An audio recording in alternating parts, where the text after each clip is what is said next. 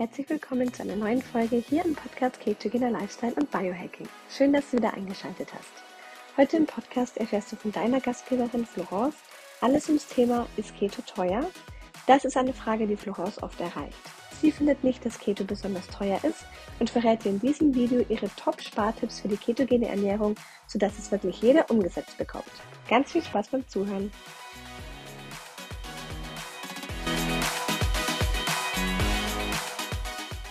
Denn die große Frage, die sich immer wieder stellt, ist die Frage, ist Keto teuer?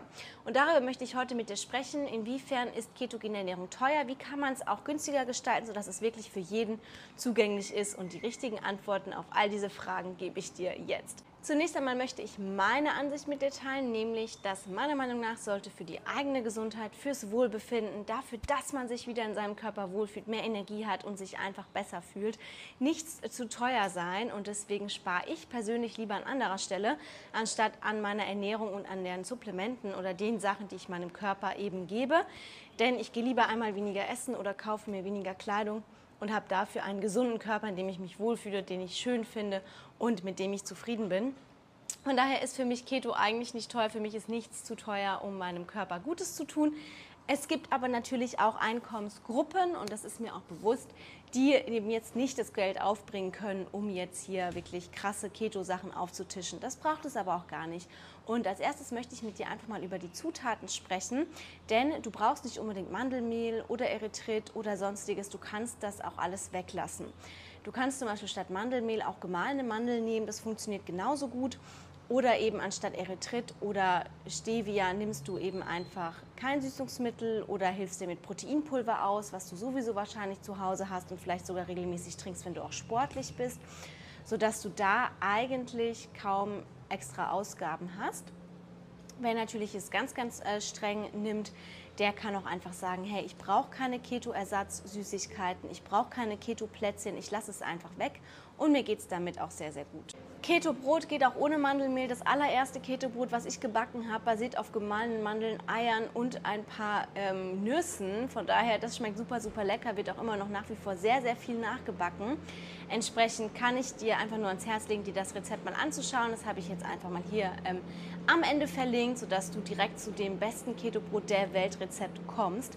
Und ja, also deswegen brauchst du gar kein Mandelmehl oder sonstiges. Mandelmehl ist nämlich sehr, sehr teuer. Und ich selber habe auch in Deutschland zum Beispiel auf Mandelmehl verzichtet und habe eher mit Kokosmehl gebacken oder eben mit gemahlenen Mandeln, weil jetzt in Mexiko hier bekomme ich es zwar günstiger, aber in Deutschland war mir das dann doch zu teuer. Also bei den Zutaten musst du gar nicht auf diese fancy, teuren Sachen zugreifen. Du kannst auch einfach ein Proteinpulver nehmen. Da würde ich aber schon auf eine gute Qualität achten, denn das verwendest du ja wahrscheinlich auch mehrmals, also nicht nur zum Backen oder Kochen, sondern eben auch zum Beispiel für einen Shake oder zum Frühstück oder, oder, oder. Das coole Keto vegetarisch ist günstiger, weil du einfach Geld sparst, weil du kein Fleisch oder sowas kaufst. Natürlich gibt es auch Billigfleisch im Supermarkt, aber da bin ich wirklich absolut dagegen. Also da sträube ich mich extremst dagegen. Ist mitunter auch ein Grund, warum ich zur Vegetarierin geworden bin. Denn ich habe, halte nichts von der Massentierhaltung und ich, dieses ganze billige Fleisch im Supermarkt ekelt mich ehrlich gesagt total an. Und deswegen habe ich gesagt, dann lieber kein Fleisch. Wenn du dennoch Fleisch essen willst, dann beschränke es vielleicht auf einmal pro Woche und kauf dann wirklich hochwertiges Fleisch, Fleisch aus Weidehaltung, Bioqualität, damit du dann deinem Körper auch da die besten Nährstoffe geben kannst. Wenn dir das zu teuer ist, dann lass es am besten weg. Es gibt mittlerweile auch Freilandhaltung-Eier oder die Eier vom Bauern. Die sind gar nicht mal so teuer und die sind auch eine ganz, ganz tolle Proteinquelle. Beim Gemüse kannst du zum Beispiel nach Regionalität einkaufen. Im Winter haben wir so viel regionales Gemüse, was ketokonform ist. Die verschiedenen Kohlsorten, Blumenkohl, Brokkoli, Rettich, aber auch Weißkohl, Wirsing, all diese Sachen sind total ketokonform. Und du kannst zum Beispiel Obst und Gemüse auch regional einkaufen sodass du da auch immer Geld sparst, weil es dann entsprechend günstiger ist, wenn du saisonales Gemüse kaufst und jetzt nicht unbedingt Erdbeeren im Winter kaufen musst. Denn das macht sowieso von der Klimabilanz schon wenig Sinn und da sind auch nicht mehr die Nährstoffe drin, die du haben möchtest.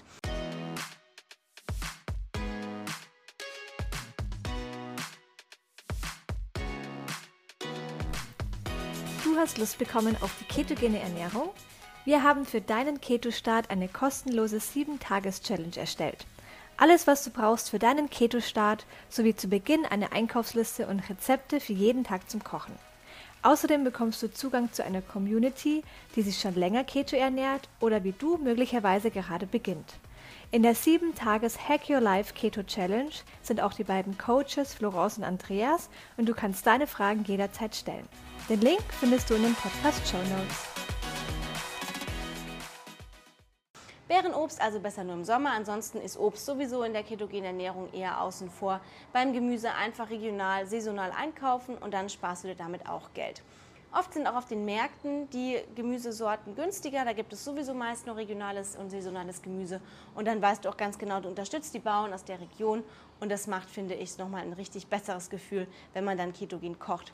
Das gleiche gilt für die Milchprodukte, die kannst du auch herunterschrauben.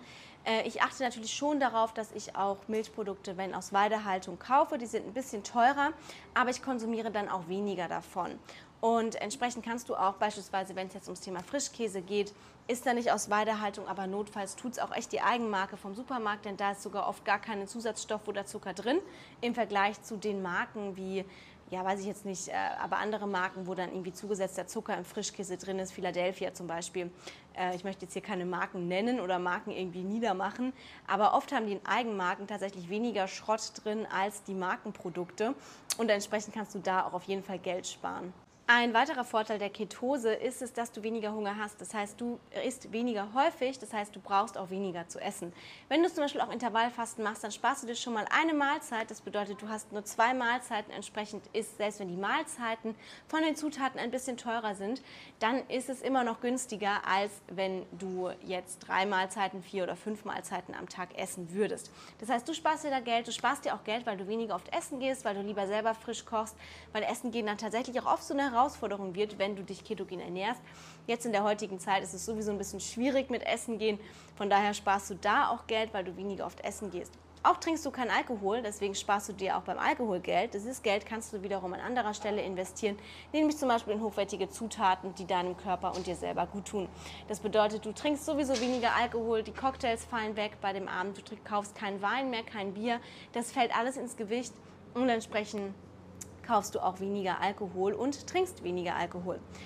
Außerdem wirst du feststellen, dass vielleicht deine Umfänge weniger werden, sodass dir wieder Klamotten von vor ein paar Jahren passen, sodass du keine neue Kleidung kaufen musst und damit auf jeden Fall auch wieder Geld sparst. Also du siehst, die ketogene Ernährung und die Ketose, die bringen dir an ganz, ganz vielen Stellen Ersparnisse. Man muss sich nicht die teuersten Zutaten kaufen. Man kann auch mit dem, was es der Supermarkt hergibt, auch auf jeden Fall viel machen. Kokosmehl gibt es mittlerweile auch bei DM.